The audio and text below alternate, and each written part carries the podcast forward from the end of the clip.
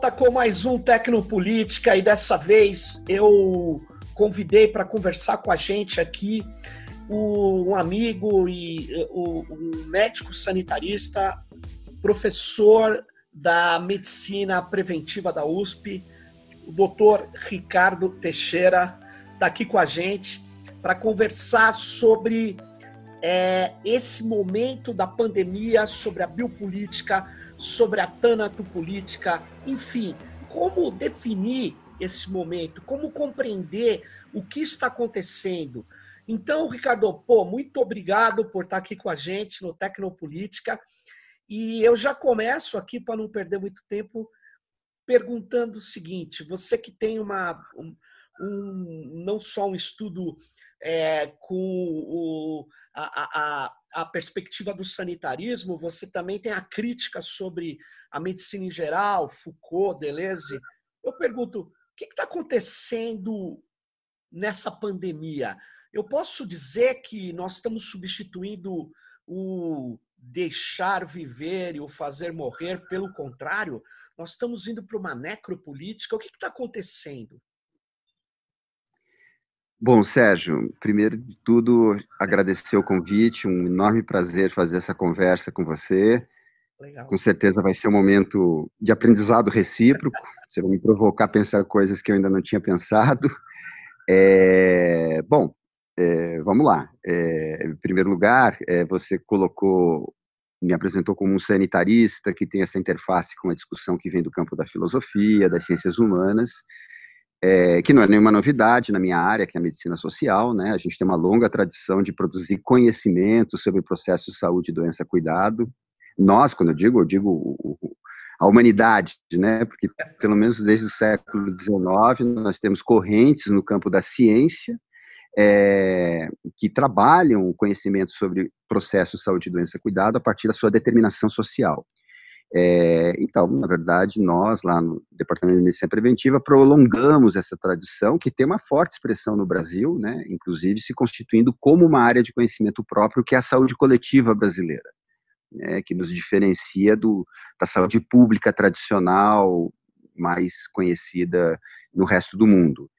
É, bom, a pandemia, ela, na verdade, essa pequeníssima introdução que eu fiz, quase me auto-apresentando e apresentando o campo no qual eu milito, atuo, é, é, é, é para dizer que a maior parte do tempo a gente tem que explicar o que é medicina social, né, dada a hegemonia do campo biomédico, nas, no próprio imaginário social a respeito de saúde, doença, cuidado. Mas a pandemia torna absolutamente visível é, coisas que nos tempos ordinários a gente tem que fazer um certo esforço para os outros compreenderem, porque a pandemia exacerba uma série de aspectos, vamos dizer, no fundo, que não são novidade, né, é, mas que ficam muito eloquentes num momento como esse.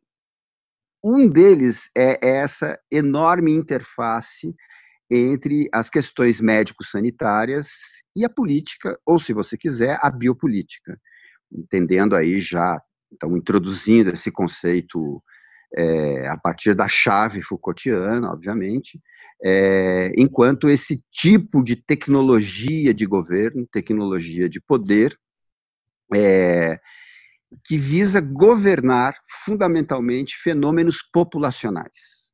Eu, eu, eu, vou talvez desenvolver ao longo da nossa conversa melhor esse ponto, mas eu queria já deixar ele aqui assinalado, né? Quer dizer, esse, esse tipo de técnica de poder é, que está referido a, ao governo de fenômenos de população. Uhum. Né? É, porque então aí a gente tem essa contribuição do Foucault de mostrar como o Estado, tal qual a gente conhece hoje, é esse aparato para dar conta é, de é, governar fenômenos humanos em escala de população, ou, como diria o próprio Foucault, em escala de espécie. A espécie humana se torna objeto de uma governamentalidade. Bom, é, a gente poderia aqui, eu não vou me estender, eu quero ir interagindo aqui com você para ir modulando a nossa conversa, mas, assim, o, o, o ponto inicial que eu queria lançar além desses é, é a partir do momento em que a gente tem uma pandemia, a gente começa a discutir uma série de respostas tecnocientíficas, esse é um outro tópico aqui que a gente poderia explorar, a questão do papel da ciência na resposta, etc. Evidentemente, é, a gente deve tomar decisões, tanto quanto possível, embasados em formas de conhecimento que lidem melhor com a incerteza. Eu vou até colocar nesses termos, né? Não colocar a ciência como o campo da certeza, mas muito pelo contrário. Né? A gente está diante de um fenômeno novo, inusitado, que de fato a gente desconhece. inclusive, a comunicação deve contemplar é, a comunicação em contexto de pandemia, o, o saber comunicar a incerteza. Então, apenas quando a gente está falando de respostas técnico-científicas, a gente está falando em mobilizar conhecimentos é, que nos permitam lidar melhor com a incerteza. Muito bem, e nós temos respostas é, possíveis, né, com todas as incertezas que temos, que nos permitem agir diante da pandemia. E para encerrar, o que eu quero destacar é que qualquer que seja essa ação, então eu vou enumerar algumas coisas muito rapidamente. A gente pode falar em distanciamento social, né? É, lockdown, vigilância epidemiológica e digital dos casos positivos. Depois eu posso, se você achar que convém, enumerar melhor quais são as estratégias efetivamente que hoje a gente acha que produzem respostas nesse cenário. Mas seja qual for dessas medidas adotadas, elas são via de regra adotadas por técnicas políticas, técnicas governamentais. Não existe, portanto, a rigor, uma resposta técnica à pandemia, porque as respostas são sempre respostas políticas. Sim. É, só o Estado detém os meios capazes de implantar aquilo que a técnica dita diante da pandemia. E, então, eu estou num terreno que, mesmo que as respostas sejam técnicas e cientificamente embasadas, e é desejável que sejam, é, sem nenhum fundamentalismo científico, porque nós estamos exatamente no campo da política. E se isso já não era evidente pelas características do conhecimento que a gente mobiliza, técnico-científico, fica mais evidente quando a gente vê que a forma efetiva de implantar essas medidas é pela via de técnicas, por tecnologias de governo tecnologias... da conduta humana e das populações. Tecnologias de... é, isso só para colocar o, o, mostrar que na verdade a interconexão entre a saúde pública tradicional e a biopolítica ela é muito evidente, ela é, claro. é não, não é uma predileção conceitual analítica, de fato, me parece ser um modo muito fecundo de dar conta e inteligibilidade a esses fenômenos com os quais a gente está lidando. Vivemos um momento muito propício para falar em biopolítica. Ela está muito transparente e necropolítica, já para acatar aí a sua provocação. Acho que esse é um caminho possível aqui na nossa conversa. Sim, porque você fez uma excelente síntese aí da questão da biopolítica, da, da, do poder da tecnologia de controle da espécie, né? Mas mesmo antes do Foucault chamar de biopolítica, no nascimento da clínica, ele falava que a racionalidade médica ela é um instrumento de poder, né? Instrumento de poder político. E ele relata, não estou me lembrando agora, discussões, debates entre quem tinha o poder de definir determinada situação, um juiz ou um médico. Enfim, você está no terreno da política, no terreno da organização de poder quando a gente está falando de uma de uma situação de biopolítica, né? de controle da saúde da, da população e tudo mais. Mas, olha que curioso, o Ricardo, porque é, você disse que é o Estado, e eu concordo, né? é o Estado que tem poder de aplicar isso amplamente. Né? E o que nós estamos vendo no Brasil na minha opinião, é uma omissão do Estado. Uma omissão. E, e no caso do, dos governos, vou falar do governo de São Paulo, que eu vivo em São Paulo. O governo de São Paulo, num primeiro momento, tomou uma atitude que eu fiquei até é, bem impressionado, que ele foi é, para a questão do isolamento social, que era o que estava sendo recomendado. E, em seguida, ele começa a fazer coisas que eu não entendo. Por quê? Porque a, o, os números de mortes, de, conta, de contágio estão subindo e eles estão abrindo. Abrindo pela pressão econômica, pela pressão do, da morte. Porque a morte vai se restringir aos pobres. Então, é, ou será que eu estou exagerando? O que está acontecendo? Esses governos, ou por exemplo, o governo de São Paulo, ele segue a orientação que você disse científica, porque o governo federal me parece que não segue. Eu, eu até queria a tua avaliação sobre isso. O que está acontecendo quando um general vira ministro, né? Bom, Sérgio, é, de fato, a, a, resposta brasileira ela, ela tem ingredientes, é, vamos dizer assim, conjunturais assim muito importantes, né? Por exemplo, o desempenho do governo federal. Olha, eu, se você me permitir, eu, eu, eu, iria até por um outro caminho. Eu, eu tenho a impressão que ia ser um pouco redundante tudo que a gente possa dizer em relação ao governo federal, porque a gente ali a gente precisa reconhecer que a gente está diante da ordem da aberração, né? E a gente às vezes fica mais preocupado em pensar os mecanismos mais sutis de, de controle e governo, né? Do que aquilo que é quase grotesco e, e, e da ordem da bizarrice, né? E acho que não por acaso a sua pergunta é envereda pelo estado de São Paulo, onde parecia haver uma resposta mais racional. Num determinado momento ela pareceu perder pé, mas eu vou te adiantar que num terceiro momento eu comecei, e outros colegas sanitaristas, a perceber que tem uma lógica na resposta paulista. Ela não é caótica. É, é, é, a gente discorda dela, mas, na verdade, e eu vou tentar precisar e, de novo, ver como a análise biopolítica é valorosa diante desse tipo de cenário. É, bom, grosso modo, a gente é, veja bem, quando a gente está falando de enfrentar a pandemia do ponto de vista técnico-científico, então eu vou resumir muito rapidamente o que, que a gente sabe sobre isso, né? o que, que, o que, que a, a gente sabe o suficiente para poder agir. E outros estados, outras regiões do mundo têm agido. Então a gente tem modelos fora também que nos balizam para a gente ver mais ou menos o que a gente deve fazer. É, grosso modo, e eu vou falar em termos de prevenção da epidemia. Pronto, esse é o primeiro ponto, que eu acho que eu vou introduzir um certo didatismo aqui, sem tentar ser chato, que é o seguinte, é, a gente teria pelo menos dois passos na prevenção aqui. Um é prevenir morte, prevenir letalidade, prevenir que quem pegue Covid não morra, ou morra o menos possível. Outra coisa é a prevenção, prevenir que as pessoas se infectem com o vírus. Fica claro? São, dois, são duas estratégias, não é o caso de priorizar uma ou outra, mas a, a enfrentar ambas simultaneamente.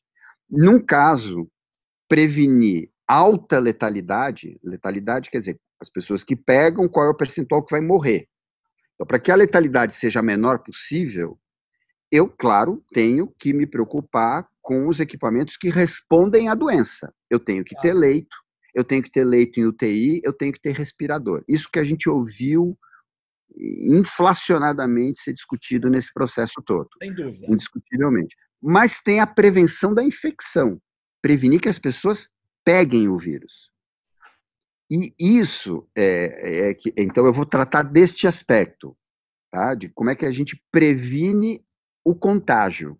Sim de novo, eu vou recorrer ao que está aí já no imaginário coletivo, porque a gente está quatro, cinco meses discutindo esse assunto. Então, a gente tem duas estratégias básicas para prevenir contágio. Uma é o distanciamento social. Sim. Para a sociedade, desacelera a mobilidade social, as pessoas vão se cruzar menos, o vírus vai circular menos, é a famosa achatamento da curva de contágio. Sim. Então, porque a gente sabe que a característica epidemiológica dessa infecção, desse vírus, ela ameaça os sistemas de saúde. Ela nem é, vamos dizer assim, de uma letalidade extremamente alta, mas como a suscetibilidade da população humana a contrair esse vírus é altíssima e ele tem uma alta capacidade de transmissibilidade, o que acontece é que ela tem uma dinâmica epidemiológica que ameaça que muito, muitos doentes se apresentem simultaneamente ao sistema de saúde e que ultrapasse a capacidade dele e ele colapse, que a gente viu de uma maneira muito dramática na Itália, por exemplo. Muito bem. A outra estratégia é uma estratégia que já é focada nos indivíduos. Porque quando eu falo distanciamento social, eu não estou focando em indivíduo. Indistintamente eu falo, todo mundo para. Certo? Eu reduzo, é uma estratégia que a gente chama de estratégia preventiva populacional. Ela não passa pelos indivíduos. Eu faço uma medida coletiva que afeta todo mundo e o vírus diminui. E é altamente efetivo. A gente consegue reduzir bem o número de casos novos por dia. Aí esse é o momento em que é recomendável.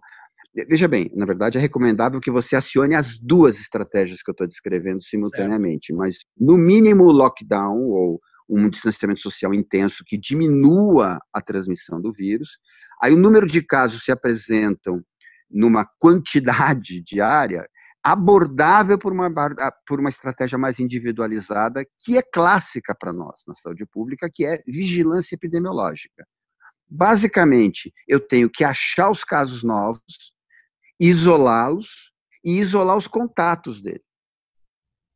No mundo afora, a gente viu gente que fazia desde o primeiro grau, os contatos imediatos, até lugares que, como o Vietnã, que não tem morte, e que eles faziam estratégias de bloqueio de segundo e terceiro grau, contato, contato do contato e contato do contato do contato. Mas veja, é uma estratégia que parte do indivíduo. Eu primeiro detectei um caso positivo, com testagem. Então, essa é a segunda estratégia. Ela envolve ter o teste, achar o indivíduo, mas quando eu acho o indivíduo doente, eu me preocupo em isolá-lo e isolar os contatos dele, que eu idealmente também testaria, porque eu posso pegar gente com Covid que ainda está sintomático. Ô, Ricardo, então aí eu faço o bloqueio. Você Diga conhece a, a, a, experiência da Nova Zelândia? Geralmente, de uma forma geral, é porque ela segue o modelo daquela que eu tenho estudado mais, que é a resposta coreana. Então, a gente até tratou um pouco a resposta coreana, mas que também é a chinesa, é, como muito exemplar.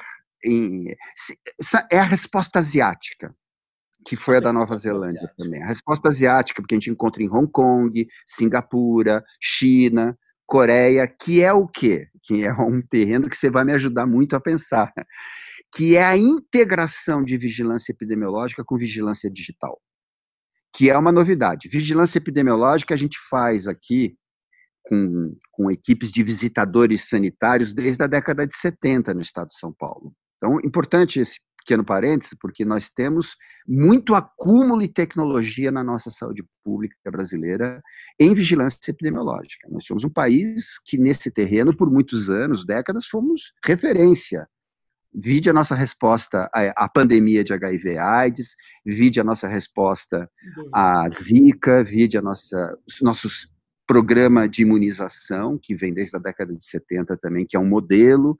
Ou seja, a gente é forte nessa área no Brasil. E essa tecnologia, essa expertise toda acumulada, foi colocada no banco nessa epidemia. E nós estamos assistindo isso, alijados absolutamente uh, dessa resposta. Que então, o que eu estou falando não tem nenhuma grande novidade. Né? É só olhar as respostas. É uma combinação ou dessa estratégia de distanciamento social ou de vigilância intensiva dos casos ok? O que a gente vê no mundo todo são diferentes combinatórias dessas duas estratégias. Entendi. O que, que a gente está vendo no Brasil? Primeiro, o negacionismo, que é o que eu estou dizendo, eu não vou entrar muito nisso, eu vou colocar isso na, na ordem da aberração.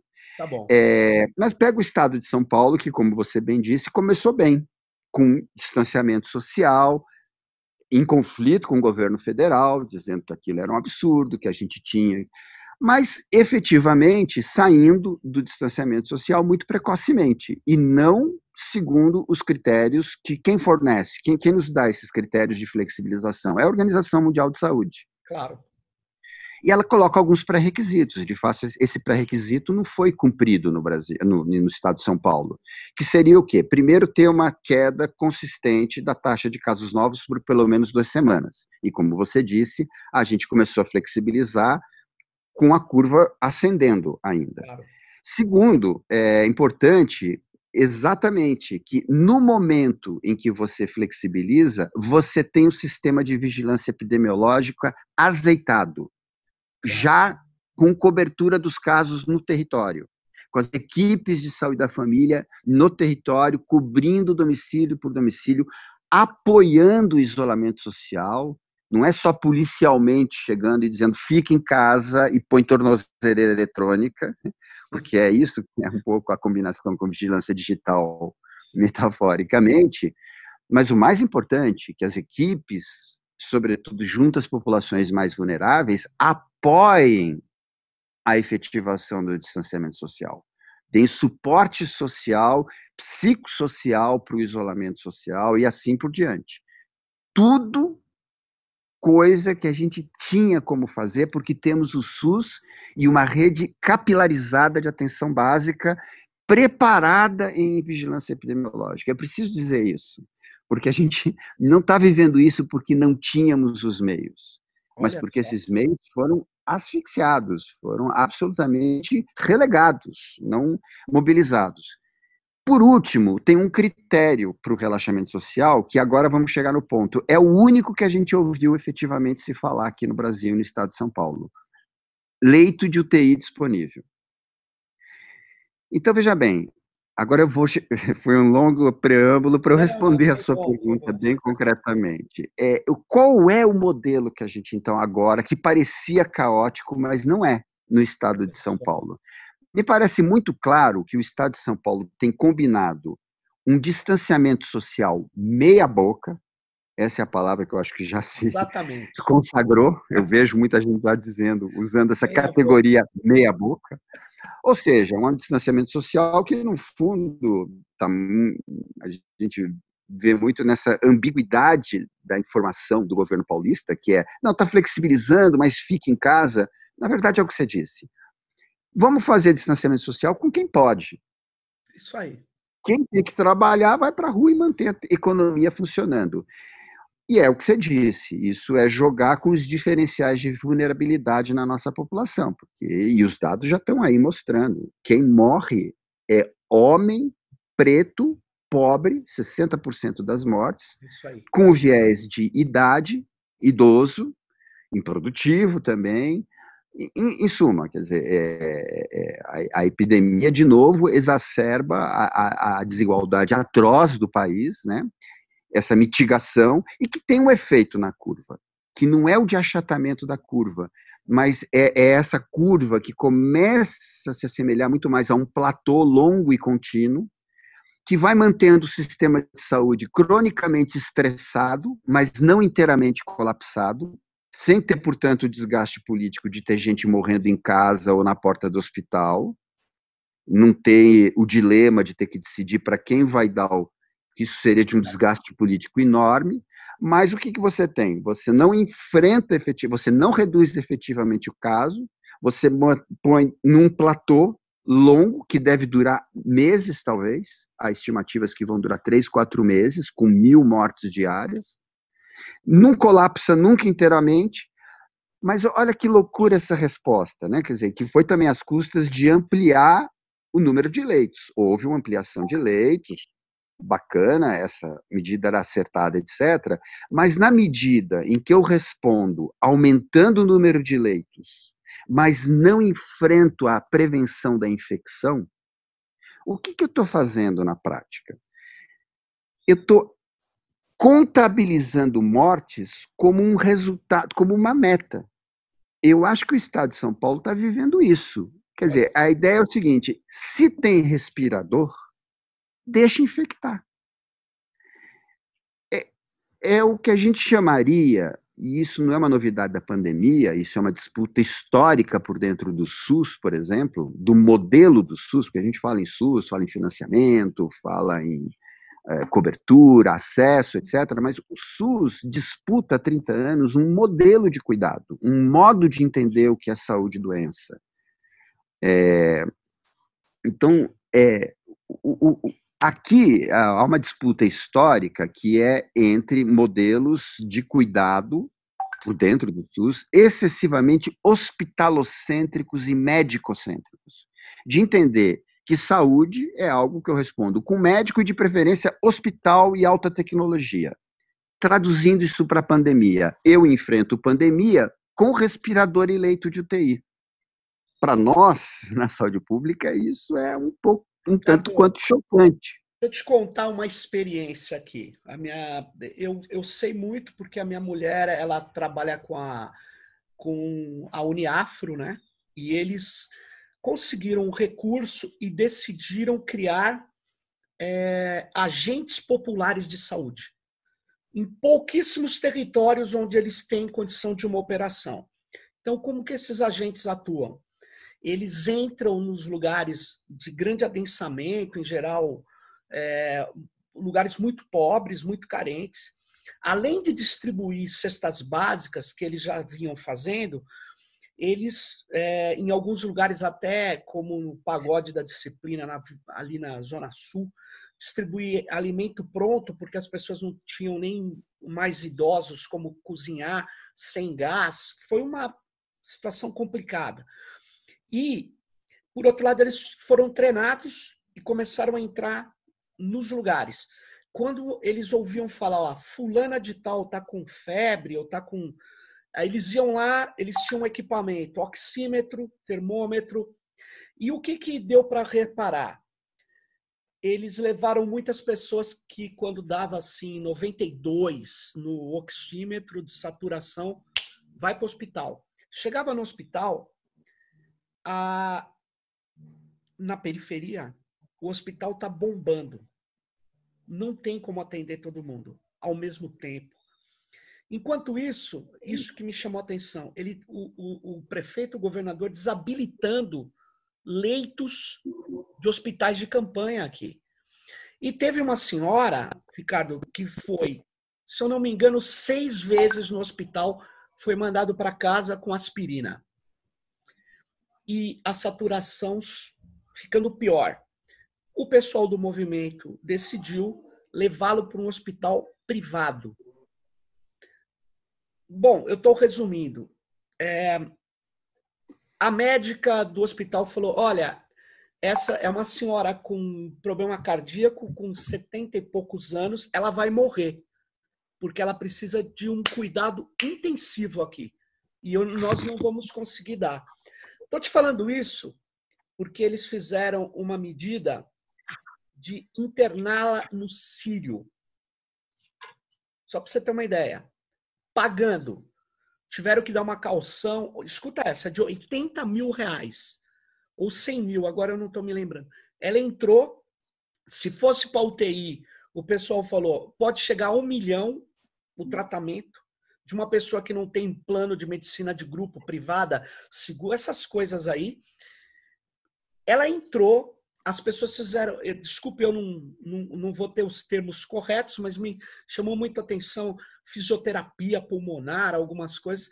Então, tinha fisioterapia de tempo em tempo ali, várias por dia. Bom, essa mulher que tinha problema cardíaco foi tratada num lugar onde não tem uma saturação, não está todo mundo detonado, estressado. Essa mulher está hoje em casa, se recuperando o que eu, o que eu tô querendo dizer é o seguinte: ela provavelmente, Ricardo, ela ia morrer na periferia. Ela ia morrer. Porque não é só a questão deles conseguirem atender. Muito, eu comecei a perceber. Eu não estou fazendo crítica ao SUS, não. Eu estou fazendo crítica a essa, isso que você me alertou, desse estresse. Por quê? Porque a pessoa é, podia ter sido mandada aqui para o hospital de campanha que ele desativou, em vez de ficar no estacionamento do hospital sem atendimento. Então é isso que eu quero dizer. Se por um lado ele diz, ah, tem tem, é, na, temos vagas na UTI, ele não cumpre a obrigação de botar as pessoas que precisam. Por quê?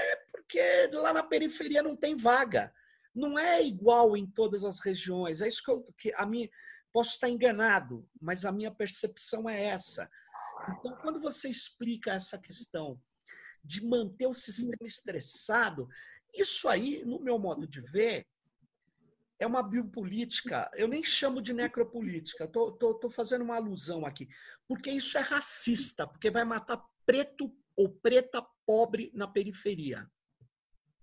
É isso, porque o cara que vai para o Sírio, só se ele tiver uma situação muito, muito complicada, e pode ter, mas se ele tiver grana, se ele tiver um mega convênio, etc., eles vão tratar do cara. Então, eu acho isso assim, é, é uma política que eu chamaria, vou melhorar o que eu falei, até submetendo ao seu critério, né, para avaliar se não é um exagero. Eu acho que isso é uma nova eugenia, agora com traços tecnológicos. É uma eugenia. Vamos eliminar. Eu sei que ninguém fala isso.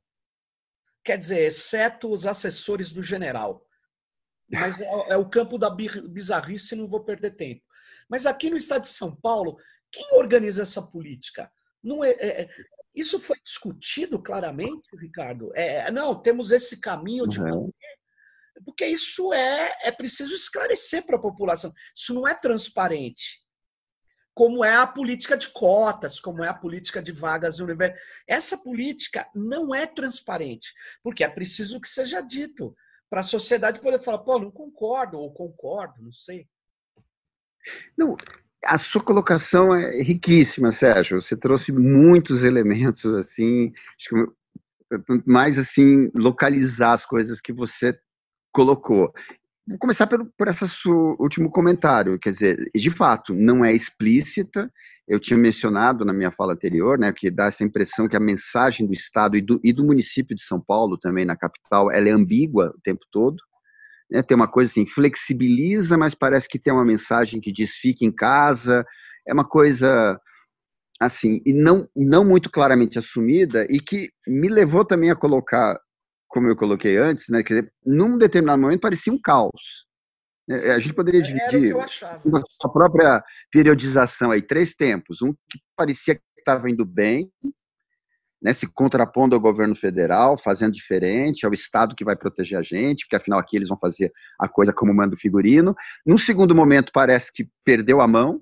Agora, o terceiro momento é esse, que, na verdade, não sendo algo explícito, mas que você pode ler na prática, aí você começa um pouco a formular. E, e eu vou arriscar, sem, nenhum, sem nenhuma preocupação de preciosismo conceitual, de achar sim que isso é uma necropolítica, com traços de eugenia, como você está dizendo. É, por quê? E, então, eu, eu, vou concluir aquilo que eu estava dizendo da resposta paulista, que é, acho inaceitável. É, é você considerar que se tem vaga para os casos graves, ou seja, que tem respirador que não está faltando, que então as pessoas podem se infectar. Eu já disse, e vou aproveitar aqui esse momento para repetir, é, a lógica eu sintetizaria numa frase: a gente substitui no Estado de São Paulo o direito de respirar pelo direito ao respirador. Agora, deixando bem claro que é importantíssimo o respirador. Claro. Quando nas nossas incertezas, sem saber lá em fevereiro, março, qual era a proporção da onda que vinha pela frente, a gente saiu correndo de preparar a retaguarda, abrir mais leitos e ampliar a compra de respiradores, estava acertado, Sim. porque a gente não podia correr o risco de faltar. Outra coisa é dizer que a única estratégia é ser nessa ponta. Ou seja, na medida que tem leito para todo mundo, todo mundo vai ter direito de morrer entubado. É isso que está se dizendo. É isso. Porque, veja bem, eu, eu, quero deixar muito claro que é muito fácil mal entendido. Parece que eu sou contra a resposta hospitalar. Não, eu não sou contra a resposta hospitalar. Eu sou contra a resposta exclusivamente hospitalocêntrica. Isso não é uma novidade, já disse, isso é uma disputa de modelo histórica por dentro do SUS e que na pandemia fica muito flagrante o absurdo que tem essa concepção. Eu tenho que evitar as infecções. Juntando agora a questão do estresse é, é, também um tanto quanto absurdo é, a gente considerar que se tem 70% de ocupação dos leitos de UTI, tá bom. Quando a gente sabe que uma, uma UTI com 70% de ocupação dos leitos é uma UTI que a equipe estará sobrecarregada. E se você manter equipes meses, uma coisa é você ter uma semana que teve um pico, agora você manter ela meses, o estressado ali, eu usei, é um termo um pouco, estressar o sistema de saúde mas é em toda a amplitude dessa expressão, é estressar as equipes que estão entrando em burnout. A qualidade da assistência numa UTI que tem 70% de ocupação não é ótima. Claro. A equipe não consegue dar atenção por telemetria, etc., que às vezes nem tem em algumas unidades, a possibilidade de eu da estação monitorar o, os pacientes que estão lá. Não, eu tenho que estar lá fisicamente, indo leito por leito, e se um para, e às vezes para dois ao mesmo tempo, não tem equipe. Então, são um bastidor ali que não é muito visível para a população, e eu já me pergunto se a gente já não deveria, como estratégia, começar a mostrar o que está se passando nas UTIs, porque é, há uma normalização. Bom, aí a gente vai chegando num ponto que eu acho que é um ponto que para mim é um enigma, Sérgio. É, é, eu acho que o que a gente tem que entender nesse processo que a gente está vivendo no Brasil, e isso é linha mesmo de estudo, é como é que a gente foi normalizando, como eu disse, e, e para mim me parece sim um componente de uma necropolítica no sentido rigoroso do termo. Acho que quando o Achille Mbembe põe esse conceito, a gente pensa muito numa espécie de exacerbação do poder soberano e do poder de matar, de um Estado que mata, que, que, faz morrer. Mas o, quando a gente vai ver melhor o que o Bembe está falando, ele está falando também de um tipo de governamentalidade que cria mundos de morte, que maximiza as oportunidades de morrer. Então, por exemplo, isso é a cara do governo do Bolsonaro, de cabo a rabo aquele cara que quer deixar as armas de fogo mais disponíveis possível na sociedade. Então, essa figura do criar mundos de morte que oportunize as chances de morrer, até porque há uma perspectiva eugênica, há, veja, aí é que isso cruza com a biopolítica, com a gestão de fenômenos de população. Que, claro, o Foucault indicava lá no século XIX uma novidade perante a lógica lógica do poder soberano, que era aquele que fazia morrer e deixava viver, e ele detecta uma governamentalidade que aposta no fazer viver e deixar morrer, quer dizer, que investe a vida. Mas a gente vê mais claro no deslizamento ali entre a biopolítica e a necropolítica, que na verdade o que ele estava detectando era uma governamentalidade que produzia uma dada articulação entre Estado, vida e morte. E o que a gente vive nesse momento, eu acho que é necropolítica na medida em que eu há uma gestão coletiva que inclui os indicadores de vulnerabilidade, que sabe que se deixar solto não vai morrer todo mundo igual. Não. É a eugenia que você estava se referindo. Então, é. essa coisa do deixa infectar, quando na verdade só uma pequena parcela da população efetivamente tem feito distanciamento social e está protegida individualmente e um afastamento mínimo que dá uma certa chatadinha na curva. E mantém o sistema estressado, mas sem desgaste político, porque não morre ninguém na porta sem respirador. Entende? Vai juntando todos esses pontos e a gente tem um cenário que eu acho que é rigorosamente uma necropolítica. Então, uma oportunizar a chance das camadas mais vulneráveis da população morrerem. E é o que está acontecendo. É. Se isso era uma, uma, meta, os resultados estão sendo atingidos. Não, são. Agora, eu queria dizer, eu tenho uma série de dúvidas sobre quando eu falei de necropolítica ou biopolítica, porque pode ter uma precisão mais conceitual, mas o fato é o seguinte: uma, uma coisa eu não tenho dúvida, é um procedimento de uma nova eugenia. Isso eu não tenho dúvida, vou dizer por quê. Porque não é só o Estado. O Estado, ele ele, ele é, no ordenamento neoliberal, nessa doutrina neoliberal que a gente vive, quer dizer, ele tem que ser, muitas vezes, retirado, até mesmo da saúde. Porque o que, que esses caras dizem? Que a saúde tem que ser privada. Tem que ser privada, é o que eles dizem.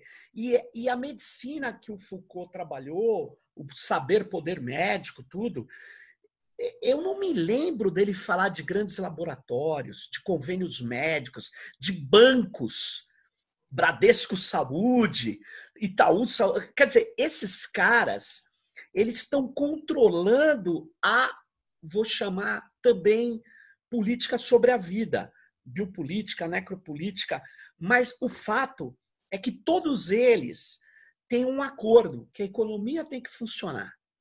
Ora, tá, a economia tem que funcionar. E, ao fazer isso, o motoboy é que vai morrer entregando pizza. O, a dona Maria trabalhando de, de vindo limpar os prédios, o senhor João que trabalha na construção civil, o cara que está no moto cobrador de ônibus, enfim, os caras que são essenciais para a classe média e para a elite viver, é isso que eu quero dizer. Pra, e, e essa elite transformou a medicina em negócio rentável. Então, por isso que o SUS está sendo destruído. Olha só, é, é, custava eles pegarem, ter informação de agente, complementar essa, os agentes de saúde que já existiam, né? Para fazer um, isso que você falou, que é o, a vigilância, né? Exato. Fazer teste. Pô, os caras não têm teste. E aí eu queria ir por finalmente, porque o tempo a gente não vai conseguir falar de tudo. Mas, Ricardo, eu, eu fico assustado com a ideia de pegar um celular e a saída asiática, meter um monte de intrusor aqui, sendo que não existe teste. De que adianta é, você saber que três caras tiveram Covid, certo? Passa dois meses, eles vão estar tá aqui informados pelo, pelo, pelo sistema de contato que eles tiveram Covid. Agora, a gente sabe se eles continuam transmitindo? Eu não sei. Não sei. Me parece que não mas eles continuam transmitindo.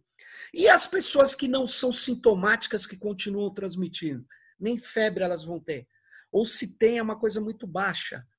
Então, na verdade, o que eu estou vendo, a quantidade de empresa intrusora nos celulares, empresas digitais, que estão se apresentando, empresas de ciberguerra, é, que estão se apresentando para poder fazer acompanhamento, contact tracing, na verdade, é uma oportunidade para coletar dados. No caso do Brasil, tá? Não estou falando na Espanha, não sei. Aqui, nós não temos é, uma, uma questão que justifique você fazer intrusão no celular das pessoas. Não existe. Quando você estava relatando aqui, eu digo, não existe mesmo. Porque não tem agente de saúde, não tem não tem um, uma, um, uma, vamos dizer assim, testes é, amplamente realizados como na Alemanha. Para que, que você vai fazer isso? Aliás, na Alemanha eles não estão usando isso aqui, tá? Estão usando muito especificamente. Porque lá tem o problema de proteger, porque eles sabem que esse dado é, que vai pegar das pessoas é extremamente. torna a pessoa extremamente vulnerável, discriminada, é, frágil economicamente, porque os bancos vão se apropriar disso, os convênios médicos, etc. Então, eu queria te dizer isso. Eu acho uma aberração o que está acontecendo, mas essa sua hipótese, que na verdade, essa sua descrição sobre o que está acontecendo em São Paulo, ela é muito interessante. Ela resta saber quem são os operadores dessa política, porque me parece que isso é consciente, né? Olha, eu acho que você já trouxe alguns elementos aqui, né? Quer dizer, eu, eu, acho que nessa epidemia, na pandemia toda, na resposta brasileira, há, há uma disputa entre as áreas econômicas e as áreas médico-sanitárias, vamos chamar assim. É, e eu acho que o que a gente tem visto é o prevalecimento da lógica econômica, né? É, acho que a, a, pressão da área econômica é, sobre pra, em, em, relação à flexibilização, ela, ela, é, ela inclusive é, é pública né? É uma, um posicionamento dos agentes econômicos explícito, né? Quando não, de novo, destilando coisas absolutamente hediondas, né?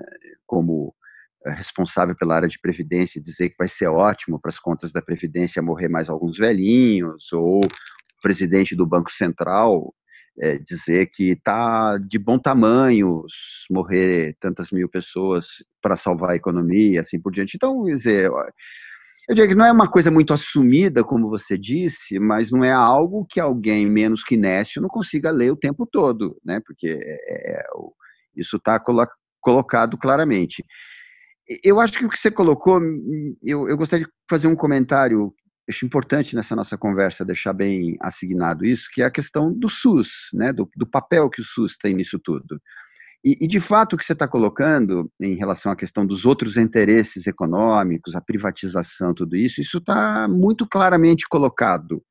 E eu vou falar de um pedaço que eu, eu acho importante falar, até pela minha ligação a esse campo, enquanto médico sanitarista, que é a atenção primária, que é o campo é, dessa prática que se dá para deixar bem claro, às vezes a atenção primária ainda é um termo um pouco hermético, mas assim, eu estou falando dessa prática de cuidado em saúde que se dá nos postos de saúde.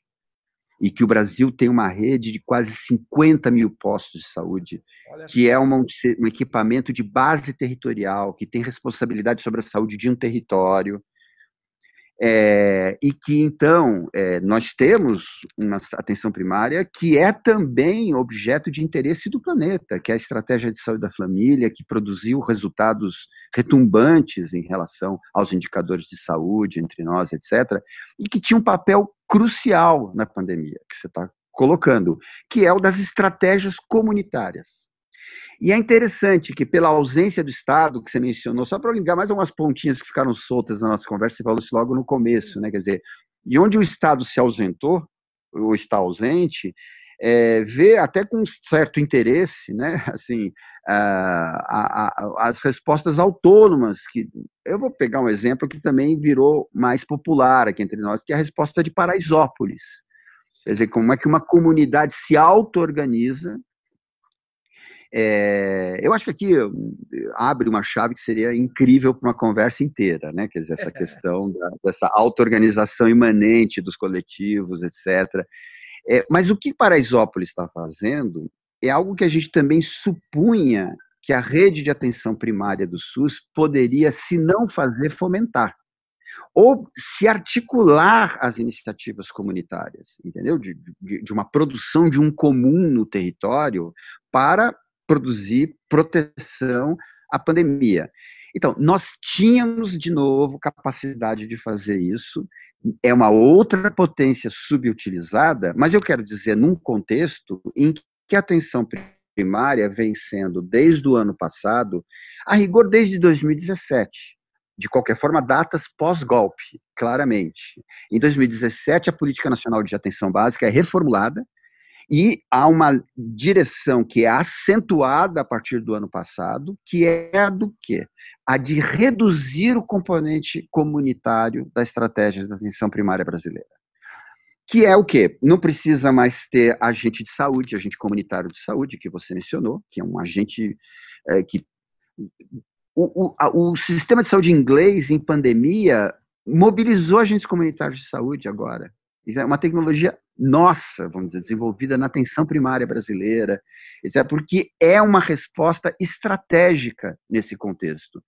Então é bom também saber que a insuficiência da resposta do SUS, especialmente nesse componente de atenção primária, vem do fato que ela vem sendo desmontado, especialmente o seu componente de ação comunitária. O que é que vem sendo valorizado? O que, que a política de atenção primária desse governo fez? Criou uma carteira de serviços. A ideia é o quê? Que a gente tem que descrever a atenção primária brasileira a partir de uma carteira de procedimentos fundamentalmente médicos. Mas que, que estratégia é essa? A estratégia é ir preparando a atenção primária do SUS para contratualizações privadas. Que absurdo. Então, quer dizer, eu preciso começar a criar uma série de sistemas que permitam eu fazer contratos. A ideia é terceirizar. Não é exatamente destruir o SUS no sentido de fazer um sistema puramente privado, mas de não isentar o SUS de abrir possibilidade para modelos de negócio. Na verdade, é privatizar por dentro, né? é tornar o um negócio, é, é ampliar os negócios rentáveis. É isso, isso. é o neoliberal. Uma política que, se a gente não redirecionar, eu vou agora falar uma fala para encerrar de sanitarista. É só dizer assim que esse modelo de atenção primária, esse rumo que vem sendo imprimido ao SUS, é aquele que mais nos deixa despreparados para enfrentar fenômenos como esse que tendem a se repetir. né? Que a gente sabe que, primeiro, essa pandemia ela ainda vai nos dar trabalho por muito tempo e exigir respostas excepcionais nesse contexto. Sem contar que a gente tem um cenário aí de possíveis repiques né, de, de fenômenos biológicos extremos, como esse que a gente está falando, pela sua vinculação com a emergência climática também, tudo isso está em questão.